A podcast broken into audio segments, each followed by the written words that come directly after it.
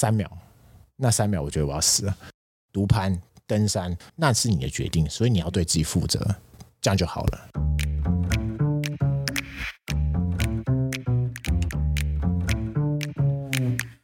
Hello，欢迎来到山水户外，什么都可以聊的户外平台。这里是户外人说说。所以你是认识天池山庄的管理？没有没有没有不认识的，我们也是去，我是去才认识这样子。哦，就这样聊天聊天，对对对对，哇，那真的是还蛮特别的经验，那是蛮蛮特别的，对，因为我我有听到一些山友说，就网友说看那个影片，说为什么没有别麦克风？为什么没有啊？别麦克风？嗯，就就他他觉得收音收的不好哦。然后他说为什么就是荧幕可能有晃动什么的？然后我想说，哎，因为不是塞好的啊，那我不是被请去，我是临时去，然后想说。就是他以为是塞好的，嗯，对啊，其实都是意外这样子，但蛮有趣的。哇，居然会有一些网友这么的。要求 没有，我想说别麦克风，那里面收音收的很不错了啦。我想说，我黑人问号怎么别麦克风？对，我想说哪来的麦克风？对啊，就算是塞好的，也不会有麦克风啊。对啊，就是是吧？因为在在高山上的山 谁有麦克风？就是没有啊。对啊，对啊，对啊，所以就是对，蛮有趣的。对，蛮好笑。在这中间还有什么？你觉得遇到的人啊，或者是印象比较深刻的事情？对，还有一个应该是我我掉了我的餐具。瓶子加一副餐具掉了，然后那天是白天钓，我就想说，那晚上我要怎么吃饭？我是要用手吃嘛，这样插进去吃这样子。嗯、然后后来我就想到，我之前在。别的向导有看过，他们不带筷子。对对对，他就他拿箭竹还是什么？对，他拿箭竹。嗯哼。然后我就问他说：“这样可以？”他说：“可以啊，这样箭竹很硬，然后又有一些那个纤维。”他说有纤维，我想说 他说很健康。我想说哦，对对对，他们都用那个箭竹。后来就那很健康，捡了两只箭竹这样子，然后就把它冲冲洗洗，然后稍微把它呃弄干，这样那就是这样子吃。然后我觉得哎不错，蛮爽的这样。所以有咀嚼到纤维的味道吗？还是有竹子的味道，建筑的味道，嗯、对。然后后来我就有一段时期就一直用用建筑来吃饭，这样子用建筑或树枝、树干，因为后来发现建筑太细了，嗯、对，大家要用找粗一点的树干比较好，比较好吃饭这样子。然后吃泡面也是用建筑这样，对，蛮酷的。然后这也是呼应到刚刚提到，就是像这种事情就觉得心烦意乱。如如果啦，就是你就觉得啊，没得餐具很麻烦，但事实上这个问题你就是找建筑或找树枝就吃就解决，其实。不要让它影响你的心情啊！其实你算是一个蛮会控制情绪的人，对不对？要训练，真的要训练。那我好奇是你在平常生活上，哎，也是一个情绪波动没那么大的人吗？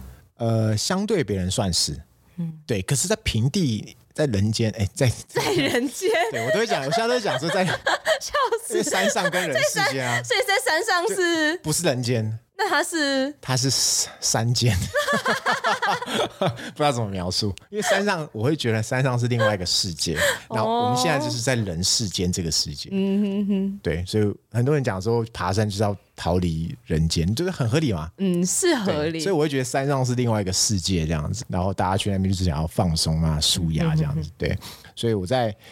人 平凡的人间，平凡的人世间，嗯、算是比较不会有情绪，可是会有啦，还是会有。对，可是山上要刻意压制那个情绪，就没什么，没什么。就你要跟你讲，没什么，掉筷子没什么，水路口水攻击你没什么，对啊。对啊。那后来有下冰雹嘛，所以下冰雹没什么，这样不死不了这样。其实当下其实很痛苦啦，但就是要一直跟自己。加油打气这样子，所以你遇到的最痛苦的时间就是在第十三天遇到冰雹那个时候吗？对，其实我后来才知道说那一天嘉义的平地也下冰雹，嗯，对，所以我那带大概是快到高雄嘛，然后那边就山上就下冰雹这样子，对我也必须讲，那是我在山上第一次遇到冰雹，嗯，对，然后我后来想想。当下其实是很冷静啊，就虽然我很冷，然后也觉得有点烦这样子，就要明天要出去，可是为什么今天刚好遇到下雨？对，而且又下冰雹，而且我第一次遇到。那后来想想想说也没关系啦，反正冰雹就是一种打了会痛的雨，这样子也没什么大不了，其实就是下雨这样子，没什么，没什么，没什么，没什么。然后就是 做了一些紧急的处置，是，然后那天就是算平安的到营地，可是蛮痛苦的，因为我是全身发抖在走。所以你是做了怎么样的处置？呃，我当下判断是风很大，然后它那个风一直在渗啊，就是你、哦、我刚好在人线，然后就是没有遮蔽物，所以那个风很大，然后冰雹很大。但我就想说，我早上是出大太阳，那你现在风又这么大，又在下雨，那这个比较像是午后雷阵雨的感觉，所以我认为它不会下这么久，是一定会转小或停。然后风很大，所以它会把云吹走，云吹走的情况，雨就没了吧？其实会有云，会下雨，就是因为有云嘛。那云不见就不会下啦，所以我认为它是会停的。所以我当下就没有硬着头皮走，我就先。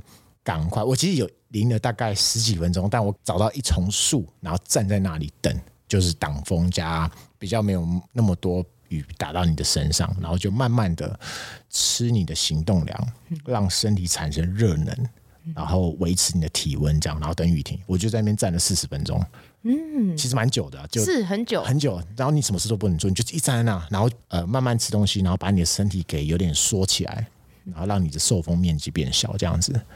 所以你这种的判断方式是从以往的经验吗？因为你能够这么快速在十分钟，你就决定要先不要走了。因为像我们可能是会想说啊，就下雨了，那我要赶快走，因为让自己身体产生热能，我不能停下来，是，因为我停下来会失温，我可能会更寒冷，我等下就走不动了。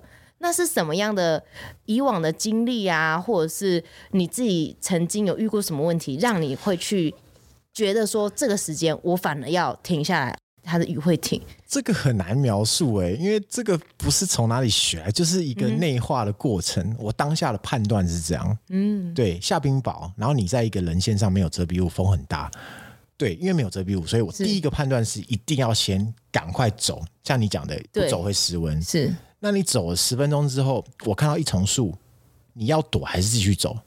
你马上就要判断了。那个其实判断时间很快。对。那我当时判断说，这个冰雹我第一次遇到，我会不会被砸死啊？这样子，那会不会被砸的，就是可能受伤，或是因为当下真的很大，那个冰雹是蛮大的。那你继续走，有可能会滑倒。然后加上那个风很大，有点站不稳。其实我当下都我一个男生背着背包都有站不稳的风险，所以我觉得继续走受伤的几率蛮大的。嗯哼。然后马上就想说，那是不是有可能会停？那如果会停，我先在这边等一下，因为刚好有一一一个植被挡在那里。是。所以。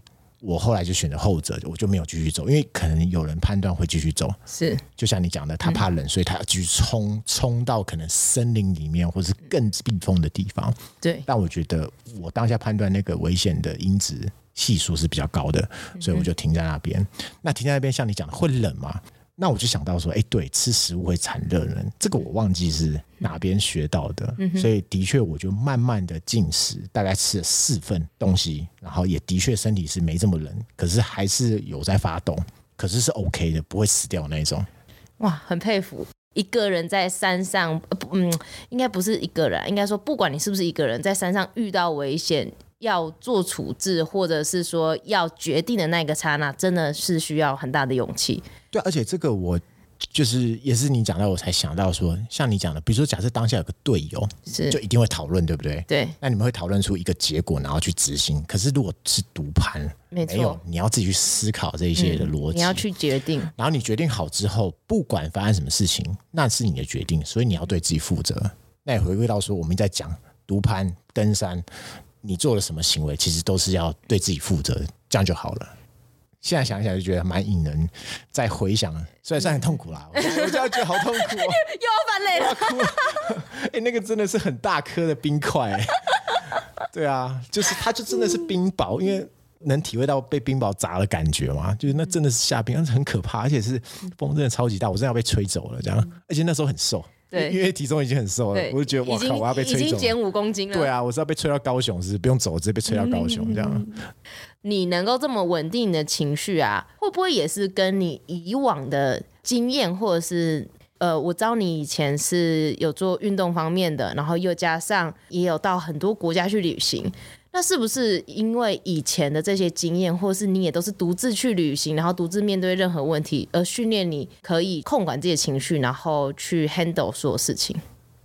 我觉得可能有诶、欸，因为我很喜欢做那个背包旅行，所以背包旅行有大部分都是都是我自己去这些国家冒险。那我去的国家都比较不是大家常听到的什么日本、韩国啊，不是美国啊、欧洲，不是。我去的大部分都是像可能中亚国家或是那个东南亚这样子。那这些国家其实相对你不会这么舒适，我觉得跟登山某方面蛮像的。然后你又是自己一个人，然后加上语言不通，所以你会面对很多。鸟事情，那这些鸟事你就要自己去解决。所以从那些经验，我觉得可以移转到登山上，的确是帮助我蛮多的。而且怎么选选择那些国家，我也觉得很奇妙。因为可能就又想要挑战，连旅行放松不行，也要去挑战一下这样。像是我们一般我们去旅行，可能就是想要 chill 嘛，放松，就可能去和海岛晒个太阳，然后玩个水。可是你的旅行点都是可能跟别人一起挤一个公车啊，然后或者是都很累这样子。对啊。可是我觉得那样可以，应该说 backpacker 这种方式旅行方式可以更了解当地人的文化。嗯，对，这是我蛮想要去呃体验的事情。因为那时候有学生时期，然后也有刚出社会，然后可能也有呃出社会一阵子。其实我有这几个时期，我都有去当过背包客。那我一直觉得。不要因为可能好像，哎，随着年纪啊，或者是你可能有赚钱了，有有有不用再住那个跟人家挤多人房这样子，不要因为这些成长或者说这些年纪，然后去害怕去做这件事情，害怕去这些类似可能是类似开发中的国家，可能相对没那么先进的国家。去冒险，又回到我们刚刚讲的冒险精神。我觉得这个是不管几岁都要长存这个冒险精神，不管是在登山，还是工作生活，还是在旅行上面，我觉得都蛮值得去用冒险的经验去面对。这样，嗯，很棒。那像是在这种冒险的过程当中，你有没有曾经思考过，我也许会死亡？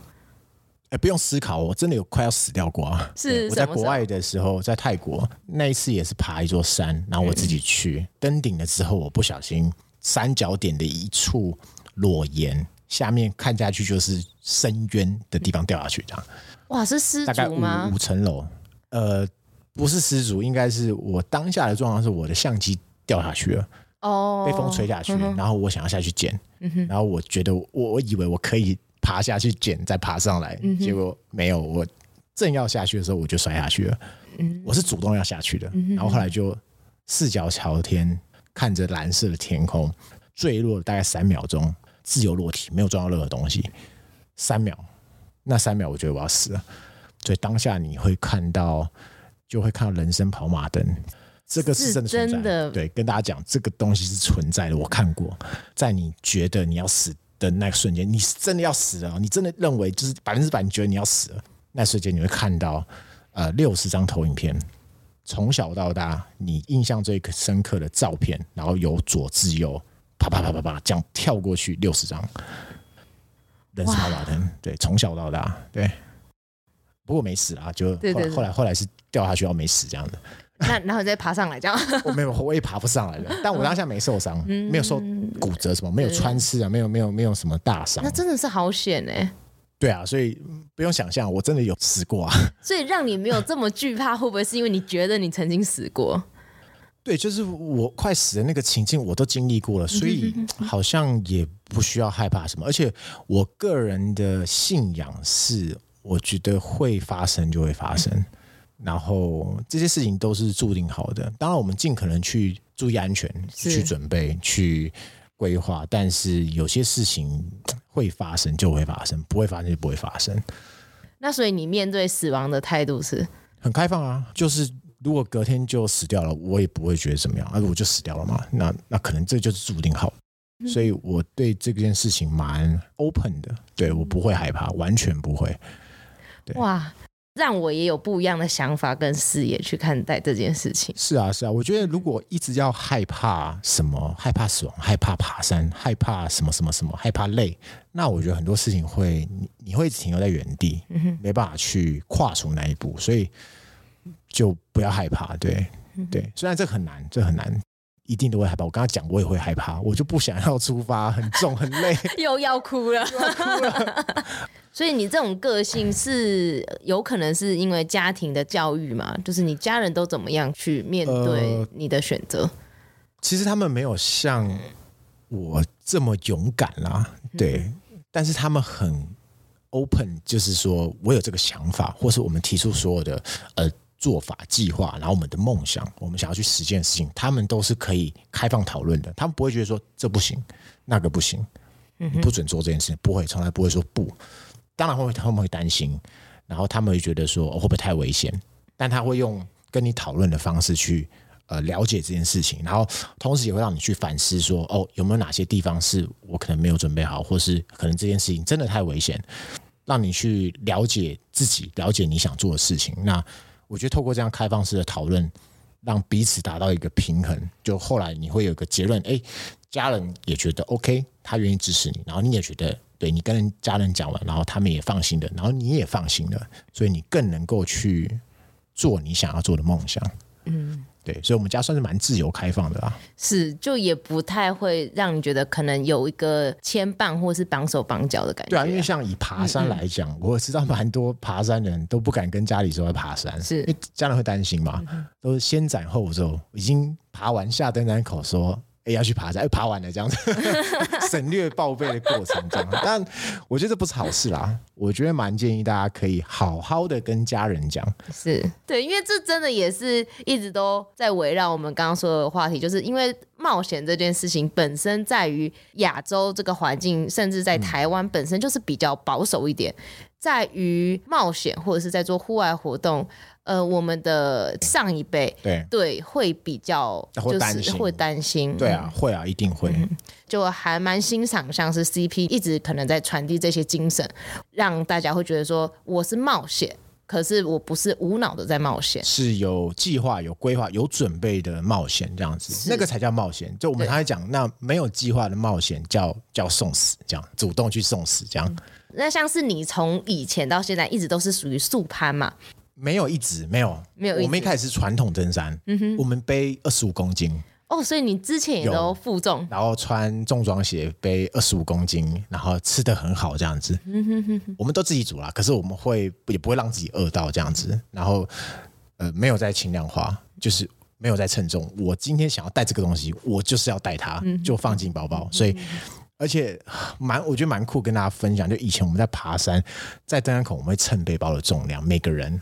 最轻的我们会看不起他，嗯，背这么轻啊，太弱了。你看我背二十五这样，嗯嗯，以前我们是这样比较，可是现在就不是，刚好相反这样。对，那是什么样的原因让你从传统的这种，呃，我想背什么能背就是背就是猛猛对之类的，就是我就是，对我就是能背，所以我什么都可以带的这种心情，一直转变到有一天你会想要速攀走轻量化。速攀轻量化其实就是因为这趟计划，我我觉得。是因为这趟计划，我改变了一些思维跟登山的方式。中央山脉大众这个计划有这个念头，那这个念头很重要的东西就是我的装备必须要轻轻，所以我就开始想，那什么东西我要带，什么东西我不需要，什么东西可以换成更轻的装备。所以透过这，因为我提到嘛，就八个月的准备，所以这八个月我是慢慢的去汰换我的装备，砸了不少新台币，钱都不见了。那你有什么特别觉得还蛮推荐的给听众们？第一个最有感觉的是鞋子，这也是我最近一直在宣传的一个东西。因为早期我们不知道，因为爬山就是买登山鞋嘛。那登山鞋你会看到说，哇，登山鞋就是就是有点中筒，保护脚踝，然后嗯鞋底很硬，然后那个楦头很硬，穿起来就是哎很扎实这样子。我以前穿这种鞋子，后来发现，呃。有个研究啦，就鞋子的重量等于身上五倍的重量，所以你鞋子背，你鞋子穿的越重，你身上的负担是 double 五倍重，所以会让你很吃力。那也查了一些资料，发现说，哎，其实鞋子可以去用比较轻的那种呃野跑鞋去替代。爬山的时候发现，哇，这世界真的不一样，对，我觉得变好轻松啊，然后轻盈美妙，真的超轻松，然后。比较不会有水泡的问题了，你可以走得更快，体能消耗的更少，相对来讲你会更有余裕去拍照啊，去休息啊，去做更多的事情。所以轻量化的装备我蛮推荐。第一个是鞋子，先换掉鞋子。对，应该说，如果各位最近有想换鞋的话，第应该说第二双或第三双鞋子，可以考虑去入手野跑鞋，然后去试试看。当然，我不是说你换了之后你就要去爬什么很难的重走这样子，你可以先去郊山爬个一天，然后或是去简单的百越两天，然后去试试看你适不适合野跑鞋。因为我必须说，所有的装备都不是适用于每一个人，都是要去测试之后才你觉得好用，那才是好装备。对，没有什么绝对的好装备这样子。重点还是要适合自己。对啊，要适合自己。对，有人可能就是觉得登山鞋比较好穿，野跑鞋他穿不习惯。当然，一定我相信一定有，一定有。但是，对，我是蛮推荐大家可以去呃轻量化。第一件事情可以先去试试看鞋子。你的那个雨裙啊，真的有用吗？雨裙它是一个比较特别的登山装备，因为一般我们听到雨裤嘛。对。雨裤就是你保护你的屁股到大腿、小腿，然后盖住你的脚踝是都不会湿。对，但前提是你的鞋子也防水，所以你就整个下肢都不会湿嘛。那雨裙因为它只有挡屁股跟大腿，所以大腿以下、膝盖以下是不会有。遮到雨的，所以会湿，是，所以相对你的鞋子就会湿。那所以我会建议说，如果要使用雨裙，它其实就像裙子，嗯，然后的人，你的鞋子是野跑鞋，因为野跑鞋不防水，所以就算你穿雨裤，你的鞋子还是会湿，脚会湿。所以基本上呢，你的小腿以下就不需要保护了，就不需要防水，所以你就可以改用雨裙。那很简单嘛，雨裙只有大腿跟屁股，雨雨裤是全全部下肢，那一定是雨裙比较轻啊。对，那你在你的脚不需要防水的，不需要遮这种雨裤防水的情况下，用雨裙就达到轻量化了嘛，因为它减少一半的材料这样子。嗯、然后它的概念是靠近身体核心的躯干不要湿，它可以让你维持比较多的体温。哦，原来，因为我当初看了，我觉得蛮奇妙。如果是这样的话，为什么就直接选择不穿就好了？因为我自己是没有、哦、没有概念，因为因为如果是屁股到大腿，那跟核心其实也有一小段距离。那我的呃，这个叫雨衣嘛，它通常会稍微长一点。我我自己个人会稍微长一点，因为我比较矮，好，所以它已经遮住屁股了、啊。我懂，我懂，因为我都有尝试过。我这趟刚好也有，嗯、就是下冰雹那一天，是因为我来不及穿。嗯，所以我在行走的时候，我没有穿雨裙。嗯，真的很冷，尤其是大腿、哦、那个建筑的露水扫过大腿的时候，真的很冷，然后全身发抖。嗯、但我隔天，因为我知道有下雨嘛，我隔天早上清晨就摸黑要出发的时候，我知道建筑是湿的，我就把先把雨裙穿起来，完全不一样。哦，所以还是有用的。有差，有差，大腿直接进到那个水是不一样的，有多那一层防水层是有差的。嗯，那这个蛮特别的。雨晴是你自己做的？呃，那个是请朋友克制的，对，市售也可以买得到啦。对，我只是请朋友克制更轻的版本这样子。可是更轻的版本会不会就比较不耐刮？就是有一些比较锐利的树枝就容易把它穿破？呃，有可能，有可能。所以这个就是，嗯、呃，蛮多人的印象就是，哇，轻量化的东西都不安全跟不耐用。嗯哼。我必须说，这个是百分之六七十是对的。轻的东西的确比较不耐用，可是没有不一定是绝对。有些轻的东西它也是蛮耐用的。因为像是我看你也对自己的伙食啊，或者是你对于自己的呃能量的选择都非常的紧密在规划。就例如说我今天要吃多少的热量进身体，你都是有一个表的，是不是？就计算每天摄取的。呃，食物有，就是我有把。呃，一天要吃的四餐大餐，个人的习惯会分早早餐、早餐、呃中餐、晚餐，这四个是大餐，然后搭配中间的行动量，然后我会把我要吃的品项三大营养素列出来，加热量，然后我会加总看是多少，然后以及我的营养素摄取比例是不是我要的。呃，我必须讲说这个东西没有绝对，然后会根据，也就是你的使用习惯，你平常都吃什么东西，也不要说。我讲的是这一套，然后你就跟着我做，然后可能那个不适合你，对，比如我吃 A 食物，我就觉得很 OK，我够饱。可是你吃，你可能也饱，可是你觉得它很难吃，也许那就它就不适合你。你要挑你可以吃，然后对你又有好处的东西，这样子。所以那个东西是因人而异。做这些食物上的准备跟分装，你有什么特别的技巧吗？大部分。爬山会带那种奶茶，那种一小包的奶茶，我是把它全部袋子都拆掉，然后用一个比较轻的夹链袋去分装，所以包含像奶茶粉、芝麻粉、坚果饮、杏仁粉，这些东西我都是分成夹链袋，然后我知道说我舀多少出来是几克是我要的。干燥饭我也都是用夹链袋去分装，就我都把那个包装袋拆掉，这样子就是省那个包装的包装的重量。还有你如果带包装上去，你会有一个乐色的体积，是对，所以大部分是这样啦。嗯对，然后分装我觉得还好，因为大部分的食物就是用一个很大的塑胶袋装在里面，这样子。食物的分装倒是还好。对，而且我发现你很爱吃菜耶？有吗？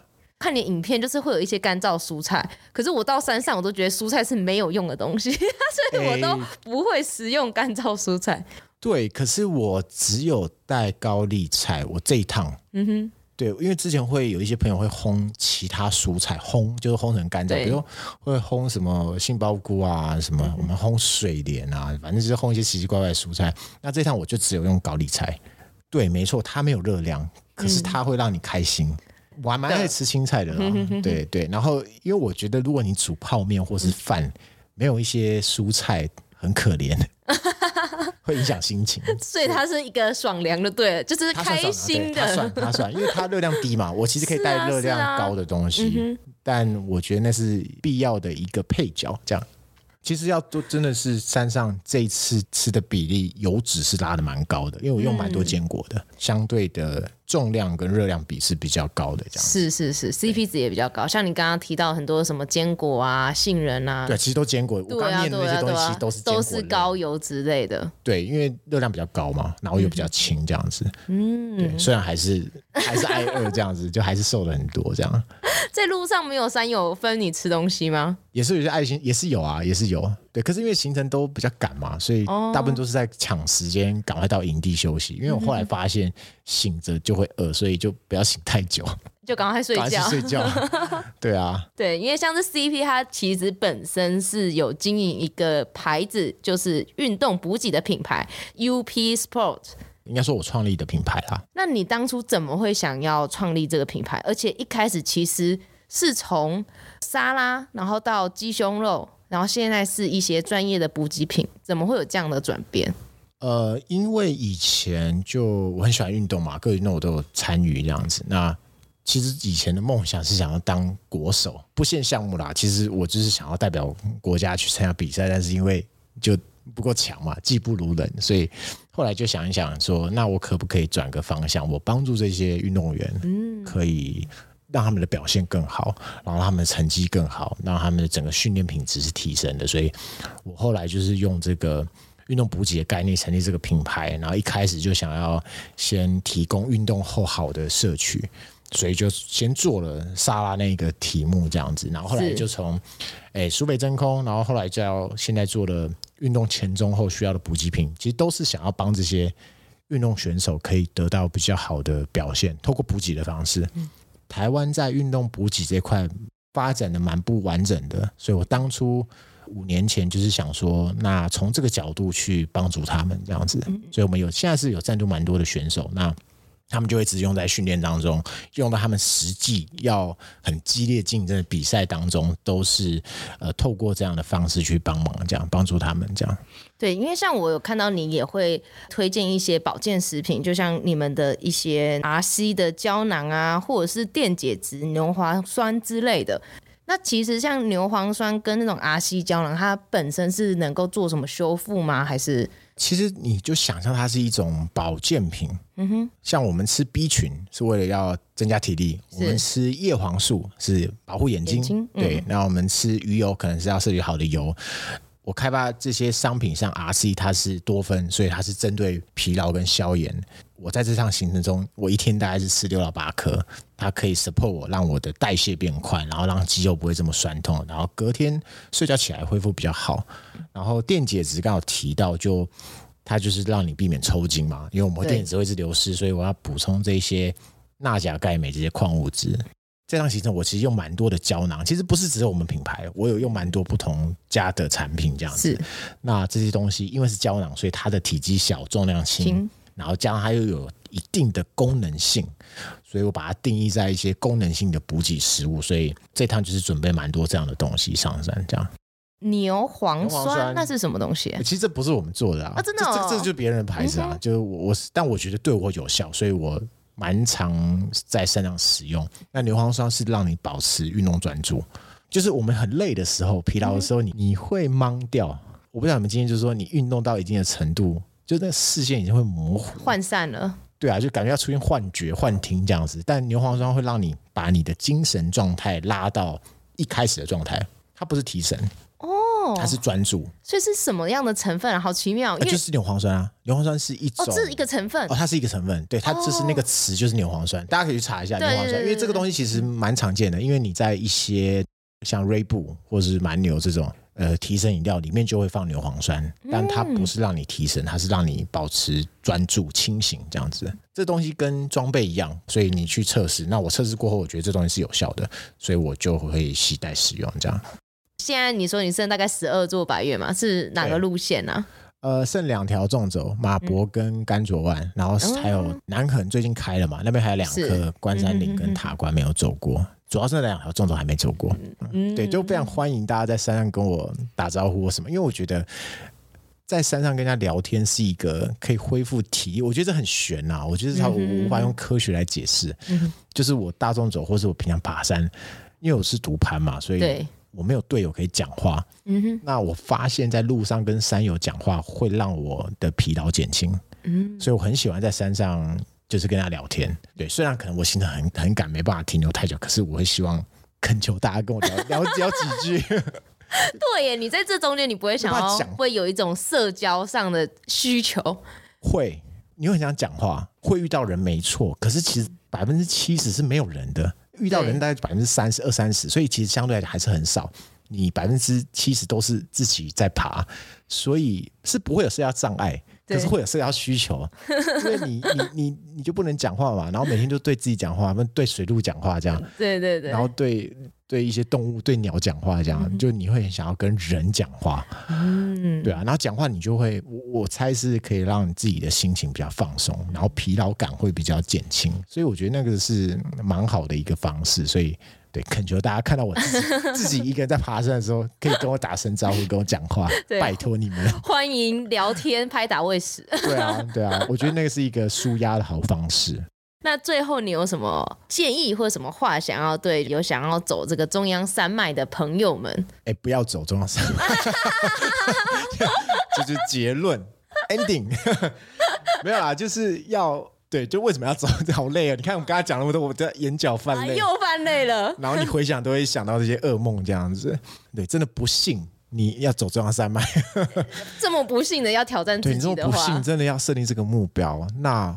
我会蛮建议说，其实我觉得不是中央山脉而已，而是所有山都一样。包括你要爬百岳，你要有纵走的目标，了解自己，然后循序渐进的去安排。也就是说，不要越级打怪啊！我觉得登山蛮多时候会有一些状况，你看到新闻会有一些状况，就是很多时候是这条路线超过你的能力了，嗯哼，那你的风险因子就会相对提高，所以。